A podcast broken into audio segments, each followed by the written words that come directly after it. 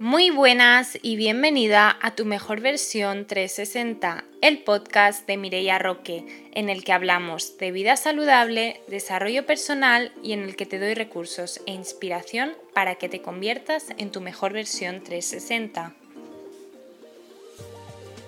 Muy buenas, ¿cómo estáis? Espero que estéis genial. Madre mía, ya tenemos las vacaciones a la vuelta de la esquina. Espero que os estéis remojando porque con el calor que hace aquí en España mm, más nos vale. Bueno, el episodio de hoy viene ya a cambiar un poco la temática de estos dos últimos episodios en los que hemos estado hablando de alimentación, de operación bikini, de deporte, de cómo relacionarnos con estos conceptos y en el episodio de hoy vamos a hablar un poco a nivel más interior y en otros aspectos. Hoy vamos a estar hablando del síndrome del impostor, de lo que conlleva, de lo que nos frena, de cómo nos autosabotea y realmente de lo que es, porque no sé si vosotras lo sabéis, me imagino que sí, pero bueno, vamos a profundizar un poquito más de dónde viene y cómo podemos hacer que no nos autosabotee y que no nos frene para conseguir eso que queremos. Y os defino lo que es el síndrome del impostor. Se trata de un fenómeno psicológico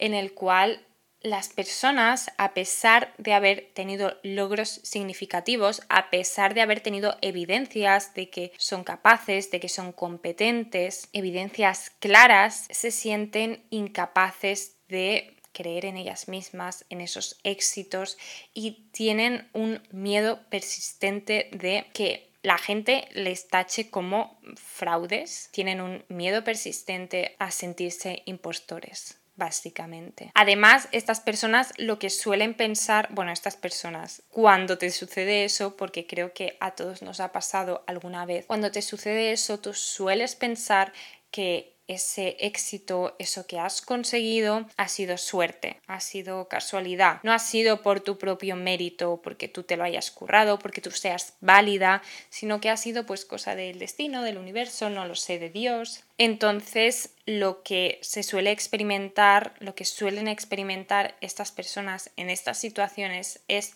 inseguridad, es ansiedad, es se, se, desvalorizan a ellas mismas, se quitan todo el valor que realmente tienen porque no se creen lo suficientemente inteligentes, talentosas, competentes, aunque tienen la evidencia, tienen esas, eso tangible, ese premio, ese mérito, esa nota, esa palabra, ese comentario que demuestra que sí, que lo son, pero ellas no lo consideran, no creen que sea así. Además de eso, están constantemente comparándose con otros, con otras personas que son mucho más competentes que ellas, que no son fraudes, que no son impostores y se sienten amenazadas y sienten miedo constante de algo trágico que pueda pasar por ser impostoras o impostores. Esto normalmente se asocia a personas más perfeccionistas, pero creo que le puede pasar a cualquier persona y tal y como dicen, no tienes que ser de un ámbito concreto, sí que es verdad que eh, le sucede más a personas exitosas en el sentido de, que, de personas que trabajan como mucho en unos objetivos y que llegados a, llegados a ese punto en el que los consiguen, pues no se creen suficientes, pero también puede afectar a estudiantes, a profesionales de cualquier sector, a artistas, por ejemplo. Entonces me gustaría hilar un poco esto con cómo se siente cuando empiezas a hacer algo nuevo o cómo se siente cuando después de mucho tiempo estudiando una carrera, un curso, lo que sea, de repente tú ya lo has conseguido, tú tienes X conocimientos, X méritos y de repente mm, no, no lo ves, no lo sientes, no crees que haya sido suficiente y estás literalmente cagada de miedo. Aquí me parece muy importante tener en cuenta y ser conscientes de que nuestro valor no depende de nuestra profesión, nuestro valor no depende de las cosas que hagamos. O sea, necesitamos una gasolina, necesitamos ir hacia nuestras metas, necesitamos sí, esa motivación, ¿no? Esa, ese motivo por el que levantarnos y movernos y esforzarnos, pero no todo eso es lo que define nuestro valor. Nosotros somos mucho más que logros, mucho más que esfuerzo. Somos personas y solo por eso ya merecemos compasión, merecemos sentirnos a gusto, merecemos estar tranquilas. Entonces, si quitamos un poco el peso en esas grandes medallas, en esos grandes retos y como quitamos un poco las capas de la cebolla y vemos que, como te decía, somos personas y podemos ser vulnerables y nos merecemos amor y nos merecemos compasión, ese síndrome del impostor, esa, ese, esas ganas de hacerlo todo perfecto, de estar a la altura, se van un poco, porque al final lo que queda es la vulnerabilidad de ser un ser humano. Y para empezar, para empezar a trabajar este síndrome del impostor, lo que yo te diría es que empieces a cuestionar esos pensamientos que tú tienes, que a ti te vienen puede que de manera recurrente, puede que de manera más esporádica, sobre, como decíamos, no soy capaz, sobre soy un fraude, sobre no soy suficiente, sobre lo que hago no está perfecto y que empieces eso, a cuestionar estos pensamientos negativos y a quitarles la fuerza que tienen o a reflexionar sobre realmente si sí, si merecen tener esa fuerza, si son reales o si son parte de tu subconsciente que te está autosaboteando. ¿Cómo conseguimos también seguir desmontando esto? Reafirmándonos y reconociendo los logros que hemos ido teniendo a lo largo de nuestra vida. Esas cosas que hemos ido superando no tienen por qué ser metas grandes, pero algo que tú sentías como que te iba a matar, entre comillas, que, que te iba a superar, que, que no eras capaz y que al final lo conseguiste, son méritos y son logros. Y si tú has conseguido hacer todo esto, igual es que no eres un impostor o una impostora. También es importante darnos cuenta, una vez sabemos qué es lo que nos estamos diciendo, si es no soy suficiente, no estoy a la altura, saber si realmente, porque puede que exista una posibilidad de que sea así, obviamente no somos perfectos y puede que estemos intentando alcanzar algo o estar a la altura de algo que ya sea por nuestra formación, por nuestras capacidades, por lo que sea, sea superior a nosotros. Entonces, si es así, trabajar por ello o bajar el listón tener como unas metas y unos objetivos realistas y acordes con nosotras y con nuestra capacidad, o por lo menos la que tenemos a día de hoy. Puede que de aquí a un tiempo sí que seas capaz de lograr esa meta, pero a lo mejor a día de hoy no. Y que busques ayuda, que busques conversaciones con otras personas, cómo se sienten,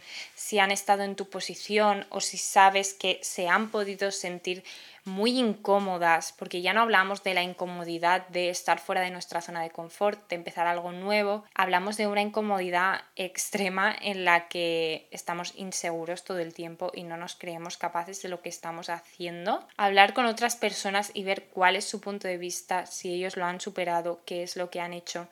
cómo nos ven ellos en esa posición. Porque por mucho que muchas veces yo os diga es importante tener nuestro propio criterio y saber cómo nos vemos a nosotros mismos. Muchas veces no vemos la realidad y otra persona, alguien de nuestro alrededor, es capaz de verla nítidamente, sin filtros, sino que con unas gafas que realmente son transparentes. Así que, ¿qué tal si le preguntamos a esas personas que sabemos que podemos confiar en ellas y en su criterio, oye, ¿cómo lo ves tú? Oye, sinceramente, ¿tú qué harías? O si necesitamos ir a terapia y solucionar esto, pues cogemos y vamos. Pero sí, sobre todo, ser muy realista con lo que estamos viviendo. Si por nuestros propios medios somos capaces de ser críticos y ver si estamos, entre comillas, a la altura, porque no quiero que suene como a que tenemos menos valor, por supuesto que no, pero si creemos que ese puesto, ese lugar no es para nosotros, pues estar en un lugar que, en el que realmente estemos más tranquilas, en el que estemos más conectadas, en el que sepamos que estamos explotando al máximo nuestro potencial, porque al final cuando tú estás cegada o cuando tú estás metida en el perfeccionismo o en el miedo, la inseguridad, no eres capaz de explotar todo eso que tú tienes, no eres capaz de aportar todo lo que tú puedes aportar. Entonces, a veces forzar las cosas la mayoría de las veces. Forzar las cosas no implica que eso vaya a salir bien. El trabajar por algo pero de manera poco inteligente o poco enfocada. Me explico, el trabajar por algo mucho pero que se sienta forzado no va no va a hacer que tú consigas ese éxito que quieres. Entonces, más vale estar conectada, estar alineada, estar a gusto con ese, en ese lugar en el que estás, que intentar forzar algo por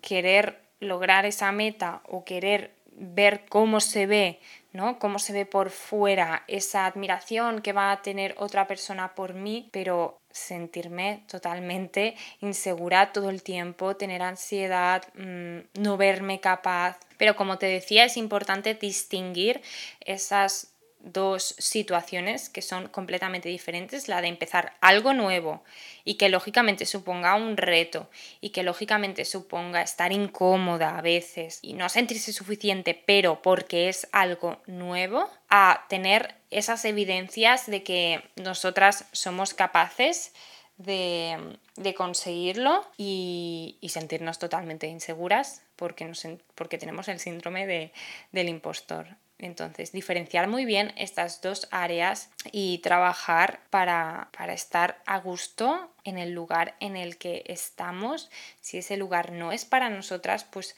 vamos a buscar el lugar que, en el que sí estamos a gusto, en el que sí estamos siendo respetadas, en el que sí estamos siendo honradas. Así que nada, vamos a cerrar el episodio del podcast por aquí. Os mando un beso enorme. Me encantaría que me contarais si habéis sufrido esto en algún punto de vuestra vida o alguien de vuestro alrededor y cómo ha sido esa experiencia. Os mando un beso enorme y nos vemos la semana que viene, como siempre, cada miércoles por aquí. Ciao!